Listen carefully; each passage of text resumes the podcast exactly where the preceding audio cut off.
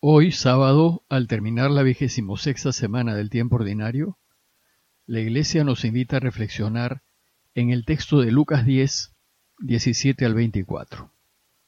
El texto dice así. En aquel tiempo, los setenta y dos volvieron muy contentos y dijeron a Jesús, Señor, hasta los demonios se nos someten en tu nombre. Y él les contestó, Veía a Satanás caer del cielo como un rayo.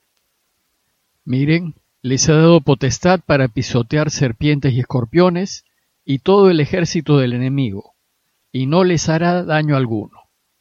Sin embargo, no estén alegres porque se les someten los espíritus, estén alegres porque sus nombres están inscritos en el cielo.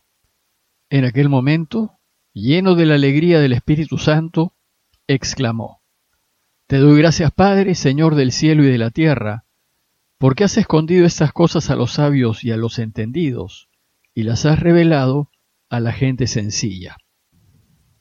Sí, Padre, porque así te ha parecido bien. Todo me lo ha entregado mi Padre, y nadie conoce quién es el Hijo sino el Padre, ni quién es el Padre sino el Hijo, y aquel a quien el Hijo se lo quiera revelar.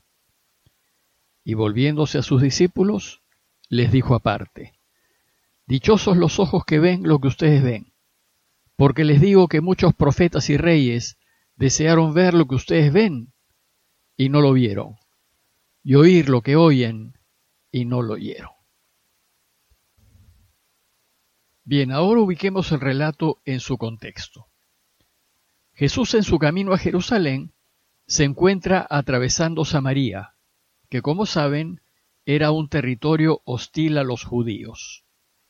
Y decidió enviar a setenta y dos discípulos suyos, de dos en dos, para que se le adelanten y anuncien a los pueblos a los que llegará la buena noticia del reinado de Dios. Este envío es una proyección de la misión que la Iglesia tendrá entre pueblos paganos, pues muchos de estos pueblos serán hostiles al anuncio de la Iglesia y la rechazarán. Luego de la partida de los 72, Lucas hace un paréntesis para contarnos que Jesús, durante su misión en Galilea y entre los judíos, también fue rechazado. Por tanto, si al mismo Señor lo rechazaron hasta los de su propio pueblo, no nos debería extrañar que pueblos extranjeros rechacen también a su iglesia. Bueno, pues el texto de hoy es el relato del regreso de los 72. El motivo de todo el relato es la alegría y está dividido en dos partes. La primera parte es el relato de la alegría de los discípulos y la segunda parte es el relato de la alegría de Jesús. Veamos la primera parte, la alegría de los discípulos. Dice el texto que los 72 volvieron muy contentos. A pesar de lo complicada y peligrosa que se presentaba la misión entre paganos, la misión fue un éxito total. Y todos volvieron muy contentos. Y los 72 estaban contentos porque el mal estaba en retirada. Y le dijeron a Jesús, Señor, hasta los demonios se nos someten en tu nombre.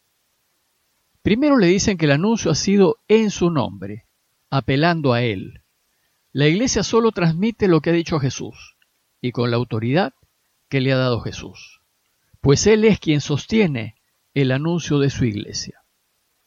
Y segundo, que los demonios se le someten, es decir, el mal y sus fuerzas no han podido contra ellos, y el bien, tarde o temprano, siempre gana. O como dice Jesús en Mateo, las puertas del Hades no prevalecerán contra la iglesia. Pues el anuncio que hace de la buena noticia del reinado de Dios destruirá las puertas del reino de la muerte y la muerte será vencida. Por eso dice el texto que Jesús les contestó. Veía a Satanás caer del cielo como un rayo. Miren, les he dado potestad para pisotear serpientes y escorpiones, y todo el ejército del enemigo y no les hará daño alguno.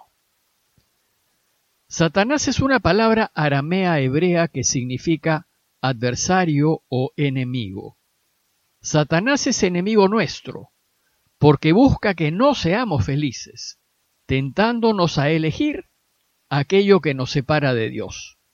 Y cuando le hacemos caso, caemos en sus garras y nos destruye la vida.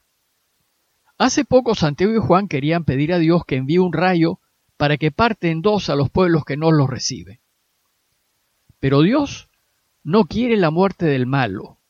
Lo que quiere es la desaparición del mal. Y aquí Jesús dice a los suyos que con el anuncio de la iglesia, el mal ha perdido. Caerá como un rayo. Y si bien en su caída nos hará daño, no podrá ganar. Además, anuncia a su iglesia que ella cuenta con el poder de Dios para vencer al mal. En aquellos tiempos más del 90% de la población era campesina, y en el campo muchos morían a causa de mordeduras y del veneno de las serpientes y escorpiones. Y así, en la historia, serpientes y escorpiones han pasado a representar al mal. Representan aquello que se opone a la vida del hombre. Ahora Jesús les dice que su iglesia cuenta con el poder de pisotear serpientes y escorpiones y destruir al mal. Pero la condición es que su iglesia viva de acuerdo al mensaje de Jesús. Si los miembros de la iglesia no son consecuentes con lo que predican, en lugar de destruir al mal, terminarán haciéndose cómplices de él. Si vivimos conforme a las enseñanzas de Jesús, el mal no nos podrá hacer daño. Ciertamente nos hará la vida difícil, pero ganaremos.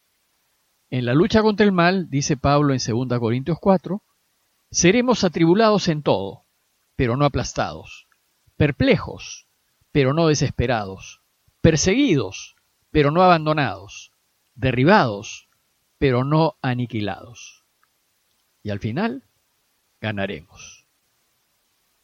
Sin embargo, lo importante no es que venzamos al mal, sino que alcancemos la felicidad eterna. Por eso dice Jesús en el texto, no estén alegres porque se les someten los espíritus malos, estén alegres porque sus nombres están inscritos en el cielo. La razón de nuestra alegría es saber que nos espera una existencia eterna al lado de Dios. Y ahora veamos la segunda parte de este relato, la alegría de Jesús. Primero Jesús se llena de alegría y explota en una acción de gracias a su Padre. Dice el texto que en aquel momento, lleno de la alegría del Espíritu Santo, exclamó, Te doy gracias Padre, Señor del cielo y de la tierra. Jesús está profundamente feliz, contento, consolado con lo que ha hecho su iglesia. Está feliz porque ve que el mal, que ha mantenido atada a la humanidad y orientada a su muerte, está siendo vencido. Y en medio de esa alegría le brota hacer una oración de gracias a su Padre, al Señor del cielo y de la tierra, es decir, al dueño de la historia y de todo lo que existe. Y la oración pública que hace Jesús es para agradecer a su Padre. Y le dice, te doy gracias, Padre. La gratitud es lo primero que brota de labios de Jesús, pues es lo que debemos hacer siempre, darle gracias a Dios por todo. Le agradece a su Padre porque los misterios del reino están al alcance de la gente sencilla, porque has escondido estas cosas a sabios y entendidos, y se las has revelado a la gente sencilla. Sí, Padre, porque así te ha parecido bien. Para vencer al mal y ayudar a Dios a reinar, no es necesario ser muy eruditos, ni tener mucha educación. Más bien el peligro de estos sabios y entendidos es que ponen su confianza en su saber y dejan de ponerla en Dios. En cambio, a la gente sencilla que solo tiene a Dios, pone toda su confianza en Él. Y son ellos los que descubren que el secreto de la felicidad no necesariamente es saber mucho, sino vivir según lo propone Jesús.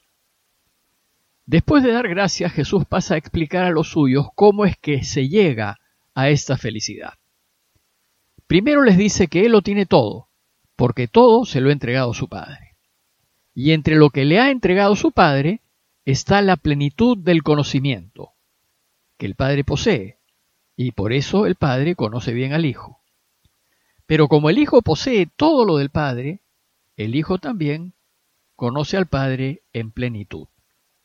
Sin embargo, lo más extraordinario es que Jesús tiene el poder de revelarnos quién es su Padre.